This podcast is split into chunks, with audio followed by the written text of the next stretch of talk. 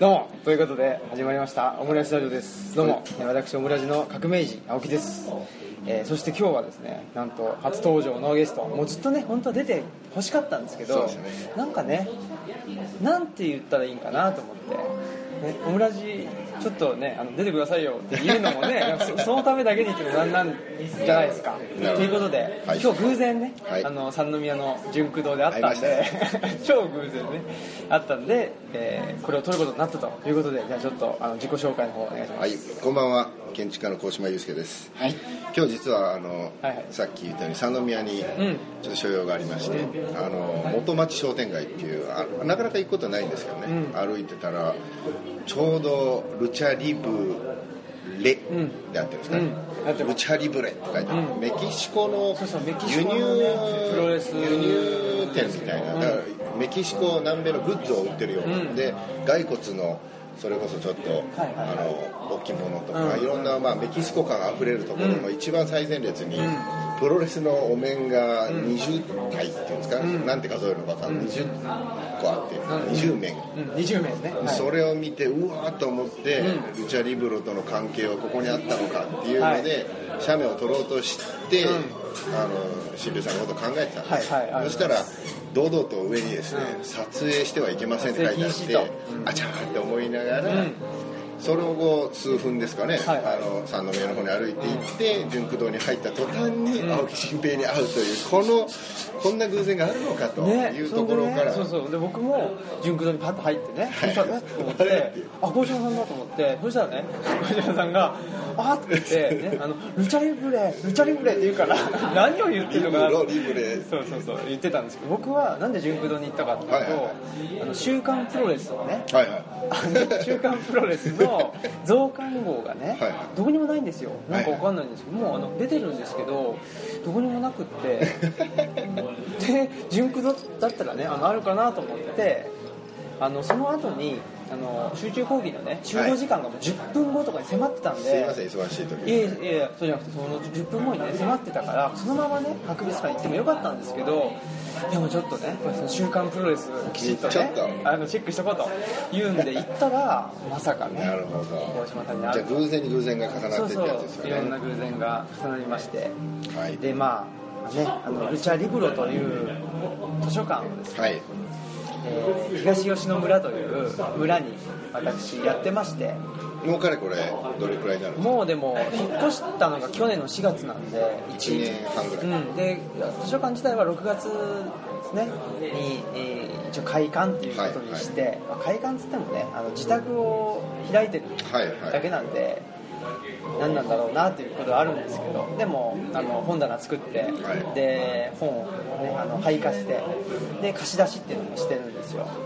で東吉野村っていうのはあの公立の図書館がないもんであそうですか。そうなんですよ。だからまあ東吉野村で唯一のねあの図書館がはいはい。うちであるとなるほど。いうことででまあやってるんですけどね。でこの前えーっと1周年ってことであの内田先生に来ていただいて、あれが1周年そうなんですよ。でまあ10あのーとりあえず10年先の地方を考えるっていうことで、そういうテーマで、まあ、あのお話しさせてもらったんですよやっぱりその建築家としてあの僕も独立して9年ですかね、はいはい。ほぼあの住宅を中心に仕事してるとやっ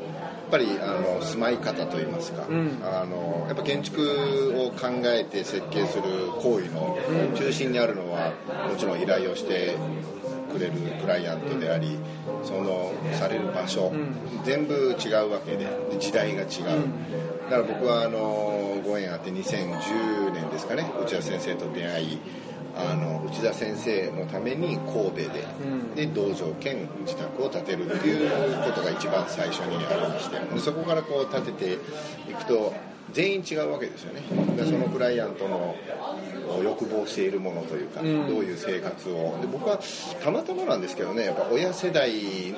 から依頼を受けることがあって設計していく行為の中でそのシンパシーっていう意味においては少し離離れていたというか、うん。まあ、30代の僕が50代60代の方々の、うん。まあ、引退後の家だったりっていうことをそ設計するのに対しここ数年間はうん。同世代からの依頼がへ増えましてそうするとよりなんていうんですかねその想像力の解像度がうん。上がるというか、うおっていうか年下の人から依頼されると、うん。自分より年下なのに立派にローンを組んでこんねな家を建てるという、まあ、コミットメント、そういうことをあの間近で日々共同作業してると、まあもちろんいろんな住まい方というか、うん。でそれはあの都市の中で家を建てる、うん。郊外で家を建てる。であのまあそのまだ奈良に行けてませんけど、うん。その中にある種のその、えープライベートである数の住宅を、まあ、炭開きっていう言い方と共通しますけど開いていくっていうのはすごく理想的な一つのモデルになるだろうな。と、うん。でその時にまあどういう関係性をうん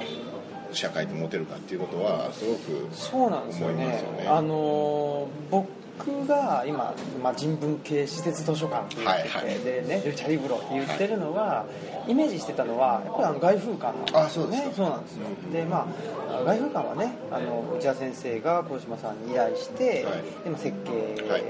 えーしてもらってっていうことですけど、まあ、僕はねあのまあ、お金をはじめいろんなものがねあのないもんで、はい。いやみんなない。いやいや、ね、あの家を借りて、はいはい。でそこのその機能をね、はい。あの外風館のような機能を持たせたいと思ってて、でまあ、あのマイ外風館っていうのを、ねね持ちたいなっていうのをイメージしてたんですよ、うんずっと。で、ままあ自分にとってマイ外風館って何なのかなと思ったら拠点であると、はい。でその拠点っていうのは何なのかっていうとやっぱり3.11ですよね、はい。えーあれ大震災があったりあとは原発がね、えーあった時に原発東電って、えーたくさんのお金を出して、はい。その情報の、ね、リークっていうのをしないようにしないようにしていたそうりしてですね。そういうお金の力によって何か大事な情報が、はあの流せないとかうん。そのことによって大事な人とかね、えーまあ、人の命を守れないっていうような状況になるっていうのはすごく不幸なことだと思うのでできれば、まあ、あの揺るがない場所。なるほど、うん。それを、まあ、あの拠点というふうに自分は思っててそれを、まあ、マイ外風館というふうに考えていてであの、まあ、炭開きっていうんでね、まあ、自分のできる範囲であの、まあ、身の丈というかで自分の持ってる本を中心にしてでそれをまあ開いてでそれに反応してくれた人との,、ね、あの出会いっていうのが一番重要かなと思ってるので。いや僕そのマイ外風館っていう言葉、はい。タームは今日今初めて聞きましたけどね、あはい。でもあのーさっきの話で言うと内田先生なりあの初期の初期っていうほどの人生じゃないですけどあの初期の建てたものから、まあ、同世代になっていった時にあの設計の解像度っていう時に、まあ、まだ着手してませんけれどもね自分の自邸っていうことについて考えるようになるとじゃあ僕は果たして僕だったらねどんな家を建てるだろうかってことをもちろん常々内田先生だったらこの人だったらってつもりでクライアントと同化していく設計をしてるけれどもいや本当に僕が建てるんだったらどうするんだどこでどんな風にってなった時にやっぱ外風館みたいなものが欲しいって思うんですよ。それはあの合気道を始めたっていうことはもちろん直接的なことなんですけれども、えっと、外風館的なっていうのはあ内田先生というモデルそれとまあ道場であるその上で、えー本を書かれて生活しているっていうそのう内田先生による一つのまあ個別会です。一つのっていうか確実な個別会。でも僕はそこにある種の普遍性があるんではないかと思うところは真似したいと思ったんです、うんうん。つまり外風館のような建物それは見え方だったり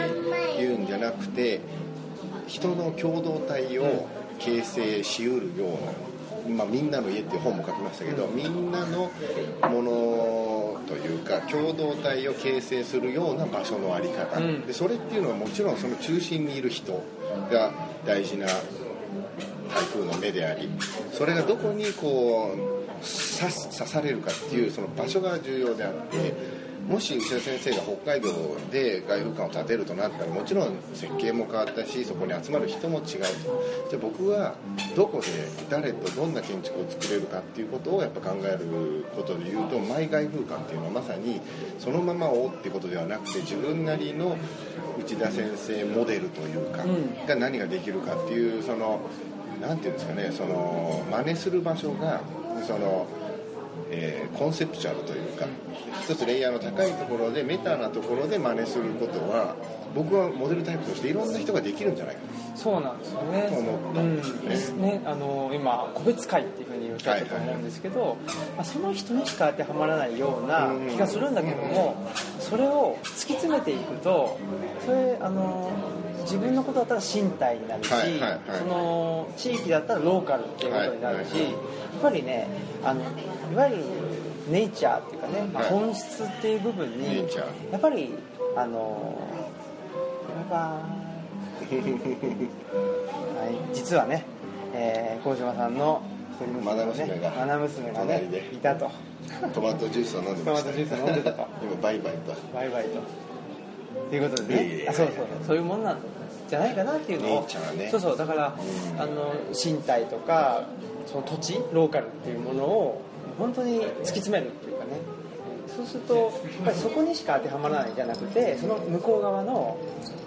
あの全てのものにね、はい。当てはまるっていう部分に多分到達するのかなっていうのがなんとなく、まあ、やっぱり内田先生のあの本を読んだりね合気道をすると実感としてそうなのではないかという仮説がね、うん。あの自分の中で立てられたっていうのが大きかったんですよね。だからまあ僕はねまだ、ね、そこまで行ってないっていうかでその突き詰めた末に全ての人にねあまねく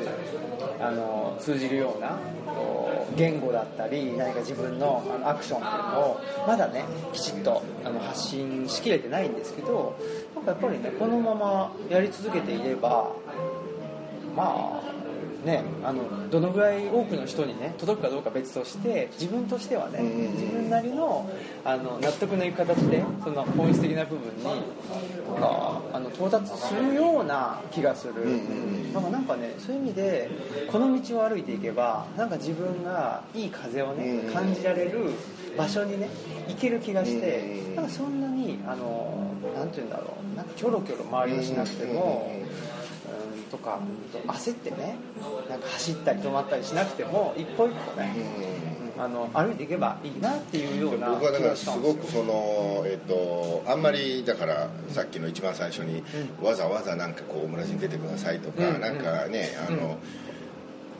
我々二人の関係をす説明しろって言われてもなかなか難しいじゃないですか。そうですね。今の話聞いてて、うん。やっぱりそのなんて言うんでしょうあの友達ってざっくり言うと、うん。あの友達ってなんかそのうーん少年時代とかね、うん。あの青春青春を共にして、ねあの恋敵とかいろんなことをやってみたいなことで、もう揺る揺るがない何か友情の深みみたいなものがあるものももちろん僕は信じてるけれども、なんかその突然ひょんなことで出会ってあのあこいつなんかこいつって言ったらあれだけど、うん。そのなんかあの近い匂いがするとか。うん。あ好きかもみたいなのっていうのって説明不能じゃないですか、うん。だからなんかその10年代20年代、ね、学生時代から共にしてるからこいつはまあ関西でいうダチなんだみたいな感じで、僕はあの学生時代から結構世界中をこうバックパッカーで旅してると、ういろんな人に出会った時に、うん。なんか初対面なのに、うん。あなんかあのね、うん。あの近いものを感じる、そういう感覚って大人になればなるほどあって、うん。あのほ本当はこういう目的で何かだから自分が計算してあの会う人とか会いたい人とかっていうのとはまた違うところでうん。出会うことがうん。多いっていうか、そういう人たちって決してそのしょっちゅう会ってなくてもいいみたいなそうですね。で今フェイスブックやツイッターやらで、うん。その会ってなくても会ったように気になるツールもある。まああのいい悪いは置いといてうん。付き合い方をちゃんとあれすればなんかだからあの新平さんこの感じっていうのは、うん。今日こうしてちょっとね話し始めただけでもあ、まあ同じなんて言うんだろう方向を向いてる感じと、僕もまさにその山を登る感覚っていうのはまあ建築家としてあそこに行きたいっていうね山は常にあった。で常にキョロキョロ悩みながらその山を登ってたんだけどやっぱりその仕事をする中で内田先生の出会いも大きいですしその後の人との出会い方っていうとまあご縁っていう言葉にしか僕はまだできないんだけれどもあの本当にご縁としか言いようのないところで背中を押され続けてるので。それはなんか狙えないんですよね今日のオムラジを狙えないように、今日たまたまこうしてオムラジを取ることになったのと一緒でなんかこれもし仮に先月ぐらいにちょっと来月三宮からオムラジ出てくれませんかってもし言われたらもちろんイエスって言ってこうして実現してたかもしれないけど、そしたら僕はうわ新平が来るからなんか準備しなきゃとか思ってたと思うんですよ、でも今日たまたまあのメキシコ店で見たっていう前振りからの出会いっていうのとここっていうのはこれはもう狙い撃ちできない現実なんです。でここでこうして久しぶりにまあ身の内話もしながらそういう話を聞いてると、あそれこそ5年前ぐらいかな外風館できてちょっとした頃に、我々で勉強会したじゃないですか。あしましたしました。それは僕はあの残念ながら内田先生との出会い方が、その超高生っていう出会い方じゃないので、内田先生を、まあ、先生ってもう初日から言ってましたけれども、本当にあの君たちはその内田先生として超高生っていう枠で、他の歓喜さんとかね、あのいたわけじゃないですか。でそれは僕はちょっと羨ましいと思っていてなんかそうだよな。なんか大学時代ぐらいから勉強ってものの意味が変わってきたっていうかその高校までは、まあ、偉そうに僕は受験勉強もしてないけれども帰国子女枠で高校受験しかでもなんか勉強するっていうのはなんかやっぱり常に裏を見て答え合わせするみたいな問題を解いてそれをなるべく早く正解を出すみたいな、でも大学入って建築家になるっていうさっきの山の話で言うとどうやったらあの山に行けるのかがわからない、うん、そうそう答えがね。勉強じゃないんですよ、うん、その答えを誰も教えてくれないそう。で、ねで、そういう風になった時に、うん君たちが内田先生と超高生という形で何か楽しそうな大学院生活を送ってるのが結構羨ましくて まあ黒じゃこっていうねこれまたあのディープな。ディープだね。でああいう思いつきでもねアクションを起こすって大事じゃないですか、あの瞬間いやないや別に俺たち今勉強会とか読書会なんかしたってしょうがないじゃんっていうのは簡単ですよ、だってこれ何のためにやってんのと。なんか雑誌にね掲載するとか何の発表もただ単に月1集まってましたよね。そうそうあれはその超高生に対する憧れみたいなのもあってでもなんかすごい楽しかったんですよ、うん、でそれを今この数分間でフラッシュバックして思い出してでそれがなんかだからさっきの友達の話で別にこれしょっちゅう会ってなくたってね本質的に何かを瞬時に共有できたら、うん、そういうものってなんて言うんだろうあの家族もそうじゃないですか。年に何回かしか会わなかったとしても家族は家族じゃないです。かそれと一緒でなんか友達もあいつらがああそこで頑張ってるんだって俺も頑張んなきゃと。でそれを毎月1回定例会で会って報告しなくたってお互い頑張ってることが分かってさえいたら頑張れるみたいな、うん、逆に変な話ダメなことをした。悪いことをした。あの極端な法を犯すようなことをした、うん、でニュースになってしまう。そしたら僕はみんなに泥を塗るわけじゃないですか、うん、内田先生の家を設計した建築家のまるらしいよみたいに。それはもうね全てをで、まあ、娘が生まれて自分だけの人生じゃないっていうような感覚はその友達との感覚と一緒で別に会ってなくたってね。こうしてねどんな出会い方で再会しても「お相変わらず頑張ってるな」って瞬時に思えるっていうのが少しずつやっぱ増えてきたっていうそういう出会いの方が今の僕を支えてるっていう。それはでもいいいい出会いっていうかねなんかそのなんだろうな無駄じゃない出会いっていうかね。計算できないか。計算し、ね、狙い撃ちできないしかつ答え合わせできないがゆえの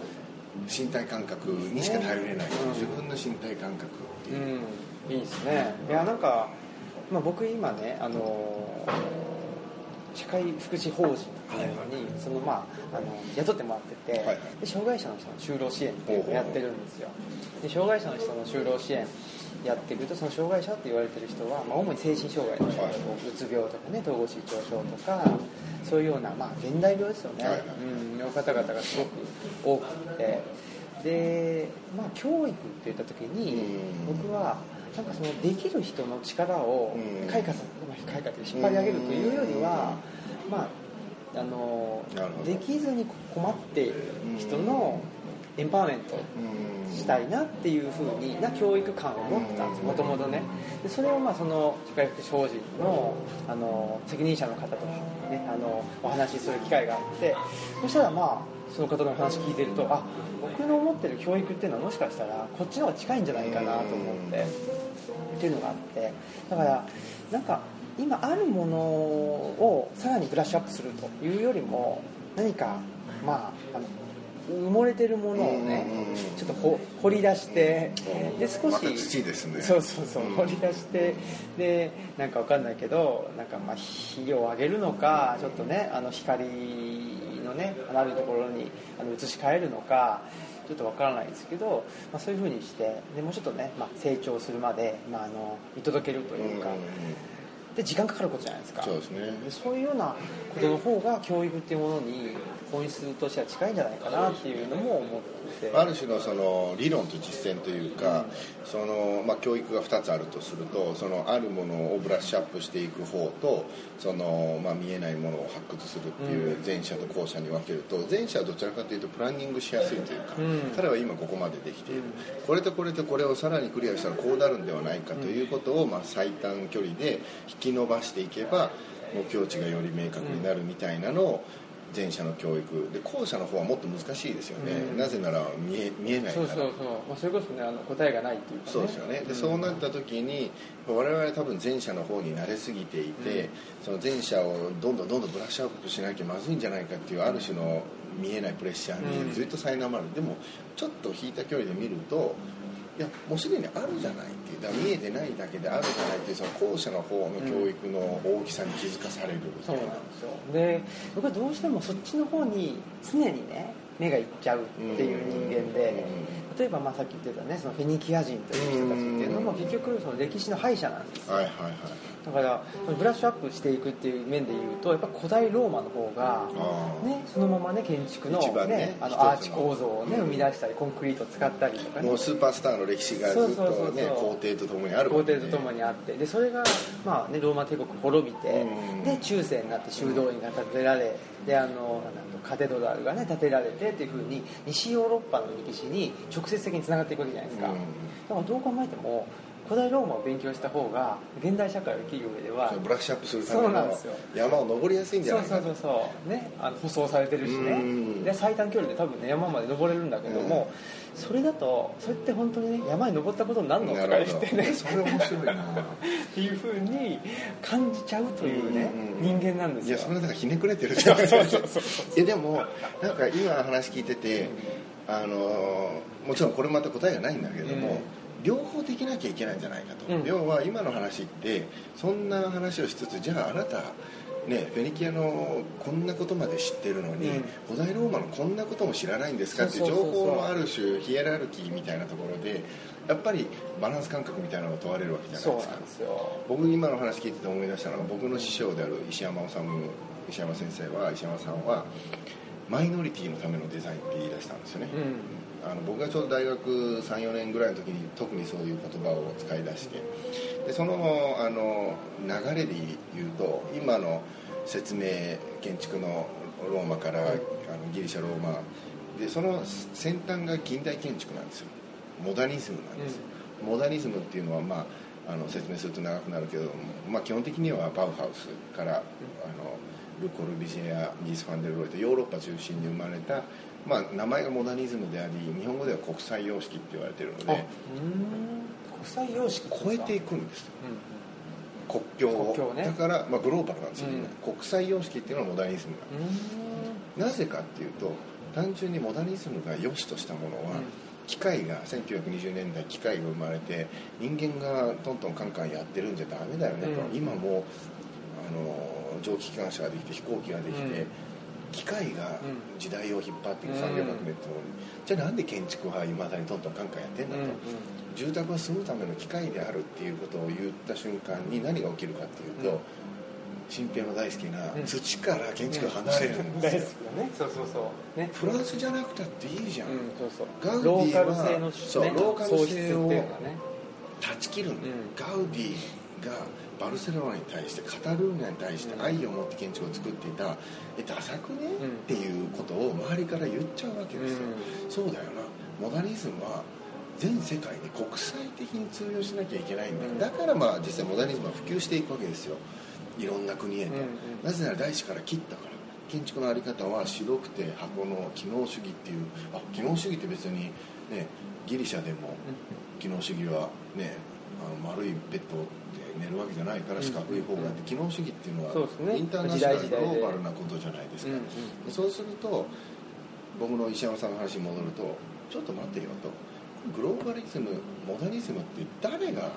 ベースなんだって突き詰めたら、コルビュジェでもミースでもみんなその標準的な人間っていうのを想定して設計してる、うん。それは成人西洋人健康男性なんですよ、でそれでモジュロールっていうのを設計して、身長180ぐらいね手を伸ばせばここじゃあここに棚を作ろう椅子の高さ、うん全部健康な西洋人をベースにしてる、それが爆発的にヒットヒットしたっていうとなんか変だけれども共用さ共有されて、世界的にモダニズム建築が溢れ返るわけですよ、でその変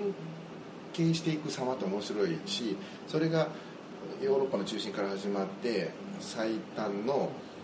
フィンランドとこのポルトガルでまたアルバロ・シザとあアルバ・アールトっていうちょっと名前似てるけれども、うん2人の建築家によってモダニズムが辺境でまたちょっと変形していくんだけれどもあくまでモダニズムっていう考え方はずっと共有されてる、うん。現代の建築家である石山さんは考えたんですよ、あれこれってまずいんじゃないのかと。俺たちが設計よ良かれと思ってる近代建築モダニズムって誰をベースに設計してんだってなった時に、違うんじゃねえかといろんなものがそぎ落とされちゃってるんじゃないか。でその最たるものは土でしょっていう、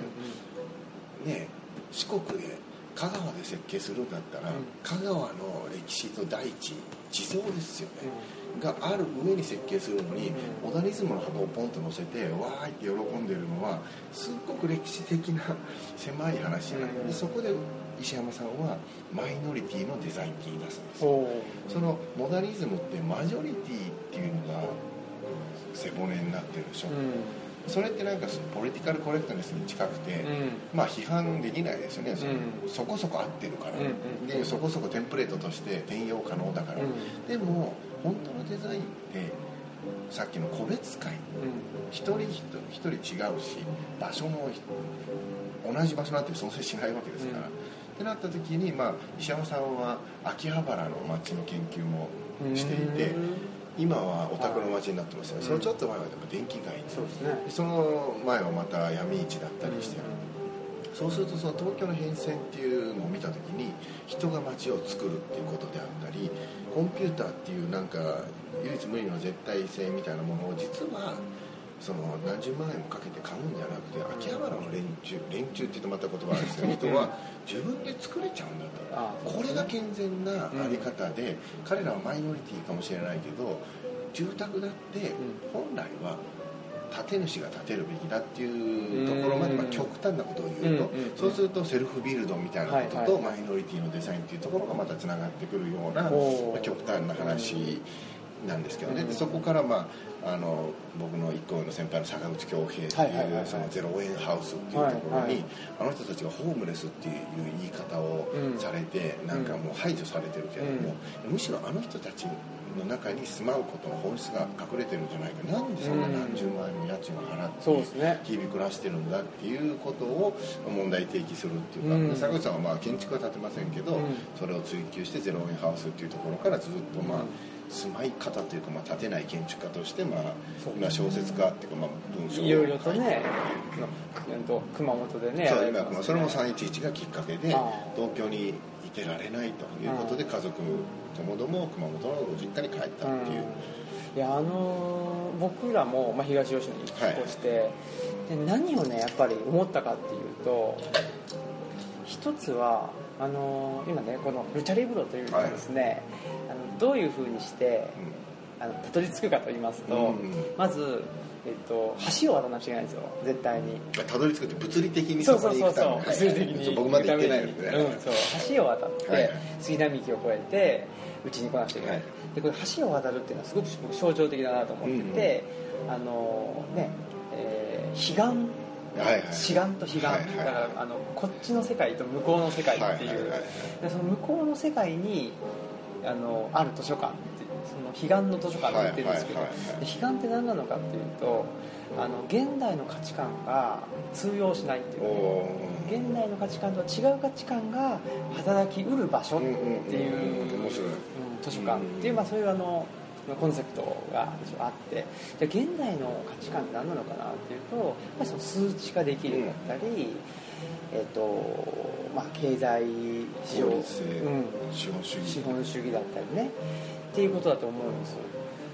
でそういうものっていうのってどんどんどんどんとさっきのモダニズムの話じゃないですけど、土にくっついてればくっついてるだけ普遍性が一見なくなっているから、うん。あのまあ、数値化もできないし個別的すぎるから。そう個別的だし、一個一個とね、まあ、それこそあの対話をしていくっていうのって時間がかかるわけですよ。面倒くさいわけですね。そう。だから効率化を進めれば進めるほど土からは、まあね、あのテイクオフしていきですね、はいはいはい。インターナショナルになっていくっていうのがやっぱりその進歩と調和のね70年代ぐらいまでっていうのはすごくいいこととされてた。っていうのが、まあ、背景としてはある。でもその結果じゃあどういうことが起きてるかっていうとやっぱり公害とか、うん。ね、自然環境っていうのがどんどんどんどん破壊されているそこに蓋をされてるでしょ。そうそうそうそう。社会から見えないように巧妙に隠されてるでしょ、うん。いいところしかメディアに出ないっていうところがそ危うい。危ういし、まあ、そういうもんだったわけですよね、うん。世の中の価気づきもしない。値観がね、うん。そうそう。でもまあそうじゃなくって、まあ、そういうねあのそうじゃないよっていうふうに活動してた人はいるわけですけれどまあそれがヒッピーとかねそう。いう形で現れてるんだけどヒッピーとか継続性がないんですよ。そうですね、ん。あの一発 そうそう一発屋一発屋的なねことだったんで、うんだからなんか僕らがやってることっていうのはやっぱり70年代の裏っ側というかねヒッピーの人たちがやってたことを継続的にやっていくことなのかなとも思っててヒッピーが日本で完全にその土着その受容されなかった思想的にはいいと思うんですけどそれを思想があの形になるその減少するえー状況の時にやっぱりちょっとヒッピーじゃあね、うんあの一発だよねっていうのがあるんでその今考えてみたらうん。70年代ってね、あのヒッピー文化の象徴として語られるけどもうちょっとしたら、オリンピックでうん。半世紀のね、うんうん。その半世紀っていう時間軸で見ても、ヒッピーにはあの継続する力みたいなものがなかったのか、うん。まあそのヒッピーっていう言い方でいいのか、まあ、その中中央とのうん。その、まあカウンターカルチャーですね。緊あの緊張関係みたいなものはうんもちろんその中央との関係があってそれがどんどんサブカルの方が強くなるというか、まあその中央がなくなるっていうか、そんな中でまあ継承できなくなったっていう、まあ、もちろん緻密な、ね、歴史的分析もできるんだろうけれども、今一度その本質的な部分は何なんだろうなのか、うん。それが現代においてどこがどういうふうに、あの継承可能かっていうのは検証に値するね、ビッグテーマの気がしますよね。そうなんですよ。だからまあ僕はフェニキア人でねあのやっててそのねあのローマは放送されてるけど、フェニキア人はそうじゃないっていう,、のとかってその全てのねあのマイノリティとマジョリティの議論に全て当てはまると思っていてでまあ、マジョリティがしっかりしているとマイノリティだったりオルタナティブっていうのはあのいくら出してもいいんですよ。カウンターカルチャーだったりなるほどなるほど。うん。いくら出してカウンもいいんだけど。ターする対象がいそうるから、ね、そうそうそうでも今って、まあ、いわゆるそのポストトゥルースの時代って言われてるように、だってねそうそう。だってネオナチとそれに反反対する人がぶつかって暴力は良くないっていう話っておかしいじゃないですか。おかしいおかしい、ね、ネオナチの方がおかしいだろ明らかにっていうふうなことが言えない時代っていうのがすごくねあのなんていうんですかねやっぱメインが貧弱だなと思っていて、だから僕らはね彼岸の図書館っていうのを作ってでちょっとねこの世っていうのを客観的に見てみたらうん。この世の貧弱さに気づいたっていうのがすごくねあるんですよ。だからフェニキア人やってもそうなんですけどフェニキア人をやることによってそのメインメインストリームね。メインストリームがいかに作られたものかっていうのが気づくっていうそういうのはやっぱりあるなってうすごいなと思うのはそれ今言ったことっていうのは当然だけれども東吉野に行く前は分からなかったわけでしょ？なんとなくはね。いやその、うんえっと、ディテールにおいてはもちろん分からなかったわけですどこを借りるかとかはもう決まってたのかな？いや要はうんうん。なんかそのえっと今言った思想的なその、ビルドアップっていうのかな、うん僕はやっぱ建築なのでどうしても礎石像的に考えてしまう、礎石像っていうのは柱と梁で建築の骨格を骨組みを作ってそれに仕上げていくっていうのとは違って下から上に単純に重力に勝つように積んでいく作業なんですよ。だからいきなり一夜にして大きな礎石像はともちろんたくさんの人を使えばいいんだけどもコツコツやってたらまず5 0センチ立ち上がって壁が。で2日目頑張ったら1メーターになってっていうふうに礎石像ってもうズルできないっていうか、急いでやったらスカスカで高いけど弱い壁になる。その柱張り構造っていうのはまず骨組みを作るから仮に全体像ができてそれをどんどんその肉厚にしていくっていうかうん。礎石像と柱張り構造、まあ、木造と石の建築木と石の建築は圧倒的に作り方が違うんですよ。まあ、ボトムアップとそうですね。ボトムアップあの骨格から作ってより強固にしていくのか、うん。そもそもすごく重くて強固なものを礎石していくのおかっていう。ー。でその、あのー敷地の話、うん。川があるっていう話、うんそれってまさにすごく個別的な東吉野でたまたま見つけた、あそうですね、場所でしょ、うん。それがもちろんフランスの片田舎にももしかしたら似たような敷地があるかもしれない、うん。そういうことを言ってるんじゃなくてその土っていうかその大地にコミットすることによって発見した川であり発見したコンセプトでありそれをそうだこれは彼岸だっていうふうにしてうん。図書館の在り方をより肉付けできたわけ。ですそれがまさに礎石像的にねいきなりこの石を積めないっていうか下から積まないとでそれがモダニズムの場合は、なんかもうし考えずに積んじゃってるんじゃないかな。自分が積んでる石がこう何の上に乗ってるのかってことを考えるとそこを考えないってことですもんね。モダニズム,、モダニズムそうそう多分、うん。でもでもあの今日再三言ってるモダニズムを全否定してるわけじゃない、うん。でもモダニズムをやっぱり超えたい。でその時にやっぱ忘れられたその場所性、うん。き切り落とされてしまったクライアントのその個別会、うん。語られないんですよ建築においては。建物しか、でね。れっておかしいよねって、うん。この建物ができるだから内田先生なしに外風館を語るってできる僕にとっては。でも普通の人たちというか、まあ、け今までの建築家たちは俺はこんな建物を作ったんだすげえなって言って実際歴史に残る建築いっぱい残ってるけどやっぱ語られてるストーリーがすごく、まあ、まさに舗装されていてあのドライというか、うんうん。でもっといろんななんていうんだろうヒューマンなものがあって、この建築ができたんだなって、そこを語ってくれないと。ストーリーとかねナラティブとか。そうそう。でそういうものをうん。ポエムだなんだっつって排除して、おー。建築はこあるべきだみたいななんか綺麗なメインストリームだけが語られてるところに、まあ、モダニズムの脆弱さみたいなものを僕はそれよりその場所その人のためのその時代のものってものを追求したいと思うので、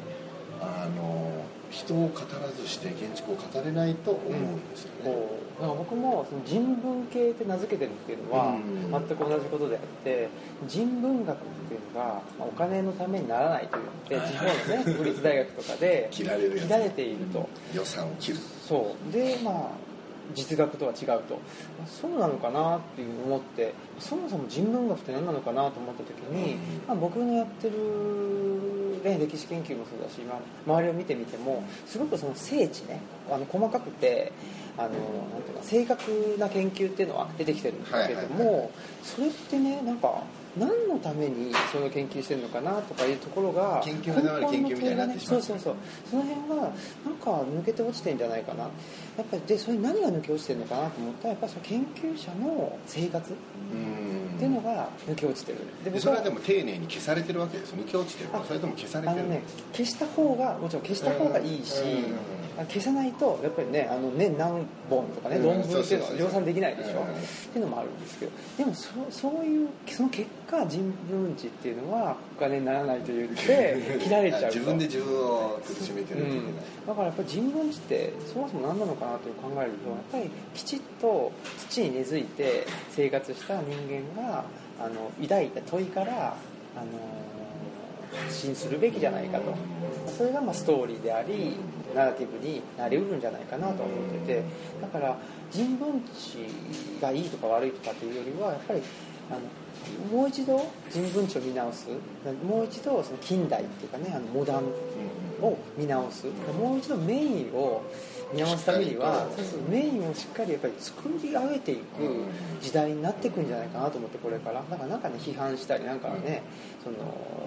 カウンターなことばっかりやっててもちょっとしょうがないっていうかね。やっぱり丁寧にそれこそねあの書籍から一個一個ねあの積んでいくっていうことがあのこれからのあの我々世代にはなんかすごくあの任されているような気がしていて。そうです。だから僕はそこで一番今あのまさに最あよく考えることとしては、うん、さっきもちょっと言ってたその数値化できない、うん、まあ、これはもちろん藤田先生と合気道とのご縁があって考えるようになったけれども、うん、やっぱりあのー、ここ数123年ぐらいですかね、特に、えーと講演会とか単発で依頼されると自分のテーマとして掲げてるのがこの生命力のある建築で生命力のある建築っていうのはそのまま合気道が生命力を高める武道であるっていう言葉から僕なりにちょっと待てよとそのね、生命力を高める武道ってことはまさに身体であってその身体が生命力を高めるのは全宇宙から力をいただくってまず合気道がいろいろある中でこれって自分がその身体が属してる環境、空間にえらく影響するんじゃないか。すっごいピカソの何億円もする名画が汚いプレハブの工場の壁にかかってたらそれ絵は絵として素晴らしいけど鑑賞してる方は気持ちよくないはずだと。逆にどうしようもないあのー、なんだろうまあでも子供の落書きみたいな絵を立派な美術館に飾ったら突如いい絵に見えちゃうみたいな。だからまあその文脈との関係も含めて身体って特にその周りの環境をどうあの享受するかというか。だから建築家が建築を作るプロであるとするならばどうやってその生命力が高まる空間を作れるんだろう。でもそれは残念ながらこの外風化の道場は生命力175ですと、うん、あのあの、ね、スーパーマーケットに行くと75上がりました、ね、数値化できないんですよこの生命力。いくら頑張っても、うん、かつ比較考慮できないんですよ。こっちの方が生命力それはだって人によって違うから。でまあ、一つ間違いなく分かることは満員電車は生命力がを吸収されてしまうっていう不快じゃないですか。でそれと一緒で空間における生命力って何だろう。でそれは使う素材によっても違うんじゃないか、うん、ペンキを塗った壁と土壁とこれは偽物の石ですけど、うん、偽物の石と本物の石と何に囲まれてるのかこれがプラスチックのテーブルだったらなんか仮説っぽい。いろんなそういう環境が人々の身体感覚と響き合って生命力が高まってるのであれば生命力が高まる空間を作りたいとしか今思えない。でそれをじゃあそこまでは分かった。じゃああなたにとっての生命力の高い建築って何ですかってことを僕は日々、うん。まあ、言語化も含めて、うん、でまあ、それは理論的なこと。でそれを今設計してる建物でいかに実践できるかっていう、その理論と実践のバランスを追求していくことがもしかしたら今あの説明したようななんかマイノリティとか、うん、そのなんていうんだろうモダニズムを超えるものをにたどり着く可能性があるんじゃないかっていうある種の手応えを持ちながら進んでる、それは別に変に楽観するわけでもなく変に、ね、現代を悲観するわけでもなくただ淡々とただそれが数年前あの結構自分がこうなりたいとかあそこに行きたいっていうのを、まあ、計算してたりしてたけど、うんうん、世の中なんか何歳までに何したいみたいなものって、うん基本的には本質的じゃないと思ってる、うん、でもそういうなんかそれが持ってる引力みたいな金メダリストになりたいから頑張るっていうのは別にいいことだと思うんだけどそれはほとんど本質的じゃないっていう、うん、でその金メダルが取りたいからということよりも自分自身がどういう道を選択選択というかそこをこう登っていくかっていうことは、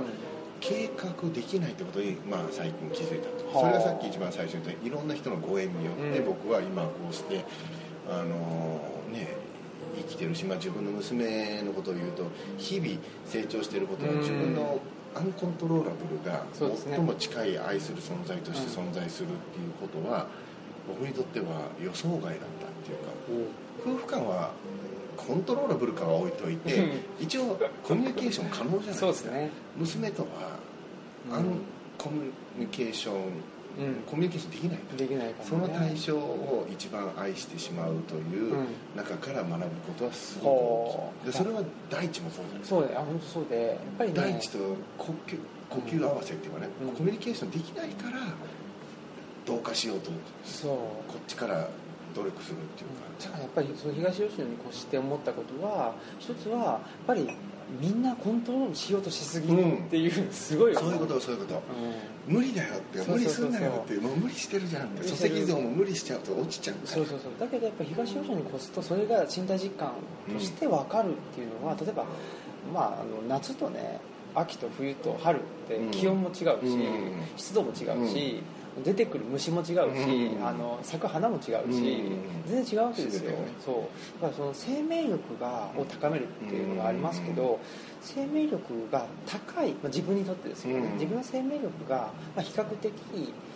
高いように感じる季節とそうじゃない季節って白いうのがやっぱ一年の中にあるんだなと、うん。あっていいんだねそうなんですよ群がっていい。うん。で特にそれはまあ東吉野に住んでたり日本というね風土に住んでるとり。それが特に分かると。でそこで育った木を使うとやっぱりその家自体もその環境ワにそうそうそう。共鳴するものが共ね鳴するんだろうなと。だからそのバナキュラーな建築っていうのがなんでいいかっていうとやっぱりその自然環境の中でその生命力。勝ち抜いてきた何かを。そうそうそうそう。をやっぱり持ってるんですよ、だからモナリズムはなんで良くないかというとアンなんですよ。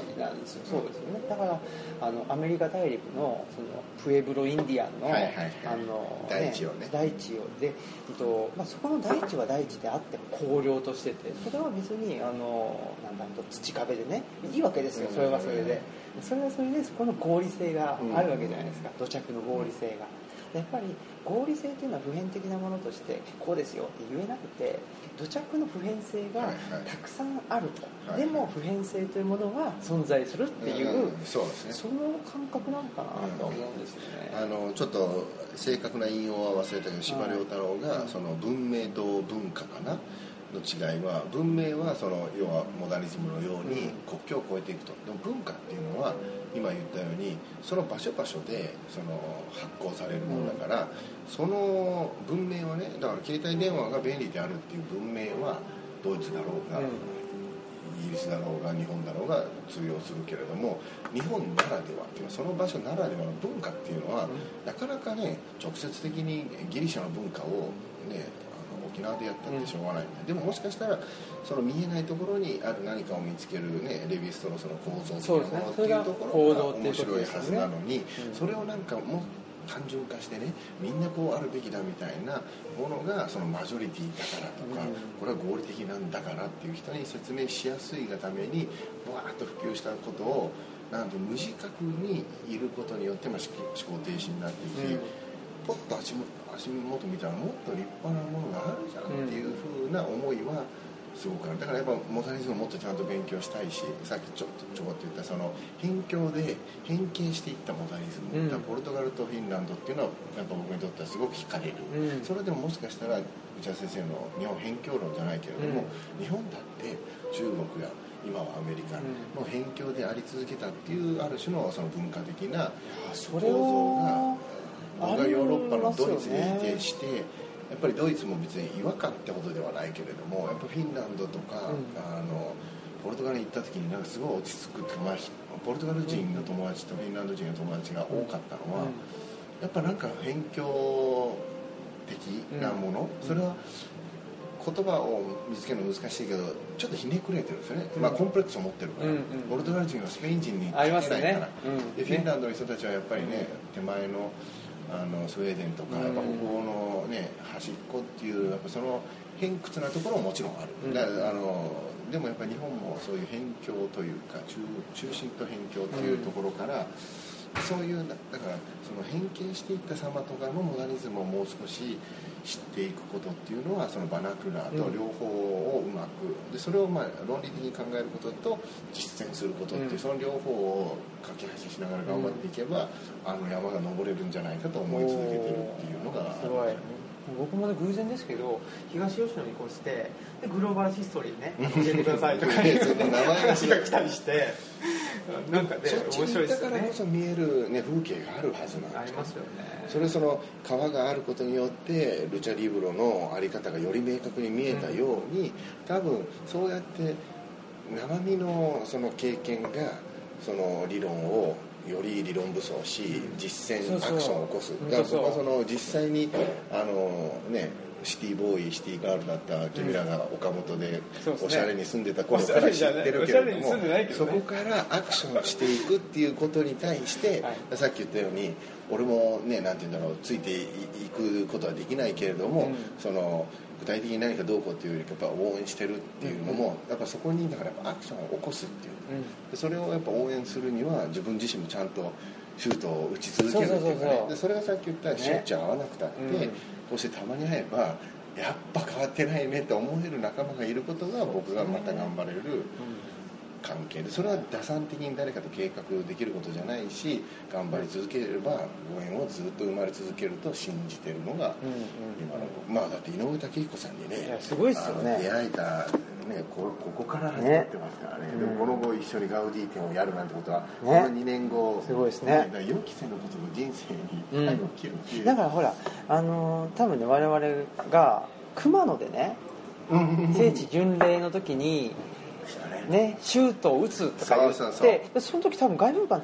で立ってましたっけ？立った立ったすぐ立ったぐらいか。の時で。あそうそうたったあのはるちゃんと付き合ってたあことをカミングアウトしたのがあその頃だった。その頃だから。うん。ほんですぐすぐですかね。でまあシュートを打つと。だからその自そうそうそう。分俺たちの世代が打つんだってそうそうそうそうと言っていたっていうのもあれもねやっぱり、まあ、なぜそんなことをねそうそうそう。思ったかというと、まあ、一つはやっぱその熊野というね、うん。あのだって場の力っていうのはあったんじゃアないかな。ンタッチャブルでしょ？あのあそこにあるなんていうのスピリチュアルなものっていうのは測れないでしょ？わからないでね。あきっと新平も感じてるんだ。今神木さんも感じてるであろうっていうところからの対話のベースっていうか、そのうんうんねおもんぱかるっていうかそこをなんか想像でしかない。それが数値化で分かっちゃったら、こいつあんま感じてねえだとか、うん。こいつの方がビンビン感じてるなって分かったら意味ないわけですよ、ねスカウターみたいそうなやつそうそうそう、でね PVP だからそうじゃないところに、うん。この非数値的なものをやっぱ想像する。でそのイマジネーションの方の想像にしか本当のクリエーションは生まれないと信じていることをやるにはやっぱ時間軸がかかるし、うん。あまり計画立ててどうこうできることじゃないなっていうのはあるので今目の前にあるものをしっかりと礎石していくっていうのがうん。次につながると信じてやってる。でもねそこからね。だってえ？6冊ですか？6冊書きましたすごいっすよね。で書いてましたね。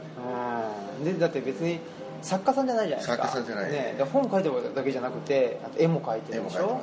ね。で、まあ、建建築家をねあの名乗ってるということは本業はねもちろん本業が一番本業はねその家をね出るわけじゃないですか。本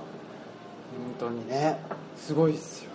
いやいやいや。シュートを打ちまくって。シュートを打ちまくってます。ねでシュートはね、まあ、やっぱりあのゴールにねあの決まりまくってるっていうかね、うんまあ、き決まってるかどうかわからない。ですけどそうそうそう決まってるかどうか人の判断だよねでもねゴールのなんつうの枠にはね飛んでるなっていう気はしますよね。まあだから僕はあの時みんなでねシュートっていう言い方したのはやっぱ分かりやすかったからだけど、そうですね。今思うともしかしたら、うん。シュートじゃなくてパスなのかもしれないしね、うん。シュート性のパスかもしれないしうそれはね。球を蹴るってこと、うんそのスルーしないってことね。そうそう。来た球をちゃんと流していくっていう行為がゴールを狙うシュートなのかシュートじゃなかったとしてもああそこに人がいるパスしようっていうその思いはだシュートよりパスの方が正解なのかもしれない。それは人それぞれなんでしょうね。人によってはだからフォワードの人はやっぱシュートを打ってゴールを取りたいしディフェンダーはね球を外すっていうそうそうそうそう。キーパーはねゴールを守るとか。そうそうそう多分それをほら自分はねあのーフォワードかっこいいし、ね、バティストゥーターにね憧れてるからフォワードでシュートでとかいうことではないわけじゃないですか、うん。でそれがほらあの建築としての対話にね書いてあったようにはい。鴻島さんがねどっかの時点で何あのおしゃれ眼鏡をねかけるのをやめたと。バティストゥータのユニフォームを見てねあの見せたいわけですよ俺がフォワードだぞって、はいはいでそれが俺にとってはあの眼鏡だったの。コルビジェ眼鏡って丸い眼鏡をかけることによって、ねああの人は建築家なの。ちょっとこじゃれてるよね。っていうところのそのなんて言うんだろう。あのクリシェに頼ってたの、うん。それは俺の中でも実感があって、い。よっしゃ俺今ちょっとなんか建築家モードだなみたいな、うん。まあ、目がいいだけにはい、目がいいだけににね。でもそれってすげえ馬鹿げてるなってことに残念ながらやっと気づいて気づいてここ数年まあそれもあの日々若気の至りじゃないいやすごい。だからそれでねほらずっとねなんかあの眼鏡ねあのかけてたりあとはねいや俺が作ったらねあんな家よりもっとね とかいほらあの言言うだけの人もねいると思うんですよ。言うだけとかねあの格好だけの人って。でもそうじゃなくて着々とね家はあの建て続けであの絵はねあの描き続けっていうことじゃないですか。そうです継だ続からするって結局それしかないすごいですよね。学生からそのレクチャーとかで、うん。まあ、学生時代のスケッチを見せるわけですよ、うん。これ大学2年生の時のあのスペイン行った時の絵だよとかって言うと、えーってなるわけじゃないですか、うん。それで終わった後にあの私絵が下手なんであのスケッチじゃなくてどうすればいいですかとかって言ってくる学生とか言うと、いや俺今でもスケッチしてるからねと、うん。継続してるんだよと。だからあなたは自分で自分の絵が下手だっていう判断を下す必要がないと、うん。だから下すよりも手を動かせアクションを起こせと。だって、本当みんなそうなの。いや私あの本苦手なんでってお前読んでないだけだろと、うんうん。頑張って読んでみろと。頑張って書いてみろと書き続けたら何かなるからで書いてもないのに読んでもないのに諦めちゃうっていうのが僕には許せなくて。僕はだから今でも書いてるぞと。俺スケッチ今でも書いてるから、あのスケッチうまいか下手かは人の判断に委ねるけど自分ではうまいと思って書き続けてるからもう20年以上うまいと思って書き続けてる絵がここに出てるだけであって。いやそれはねあのそのね学生の,、ね、あの肩をねあの持つわけじゃないけどそれが才能ですよ多そう。分、ん、でそれをパッとね見つけると、うん続自分が続けられることを見つける。うんでそれが、ね、小島さんの場合はその評価されてるわけじゃないですか。うんだからそそれは才能よ。り頑張れるそうそうそうそうそう。だから続けられるモチベーションというかねうんガソリンもある、うん、そうそうそうそう、ね。すごいガソリンいっぱいもらそうそうそう回ってるでしょ、僕なんてね続けてるものって言ったらあのオムラジぐらいですから、ね、いやオムラジだとねいや全ガソリンがない。そうガソリンがない。枯渇しちゃう。枯渇いや。してそうですよ。枯渇してます？いや枯渇しちゃダメですながらねうん。なんとかね、うん。うん。あのなんでしょうね。ガスカフェってまあガス欠も起きないから、ねちゃんと。もしかしたら石油で動いてないかもしれない。ですこの車。もうちょっとソーラーパネルで。ねそう分かんないけどね。いやでも本燃料当継続することのねね。あのそれしかないなと思ってるからあの設計はもちろん依頼がないとあれだけど絵を描いたり文章を書くことは依頼されなくたって書けるわけだし、そうですね。やっぱりやり続けるっていうことのだから依頼されなくてもやり続けられることっていうことがやっぱり、まあ、それがね、まあ、人のね評価があるかもしくはお金が儲かるか。そうね。それはもちろんね。ちょっとね、うんあ関の係性はね。関係あるけどそれ置いてたとしてもそういうことってすごく僕はあのそういうものは見つけた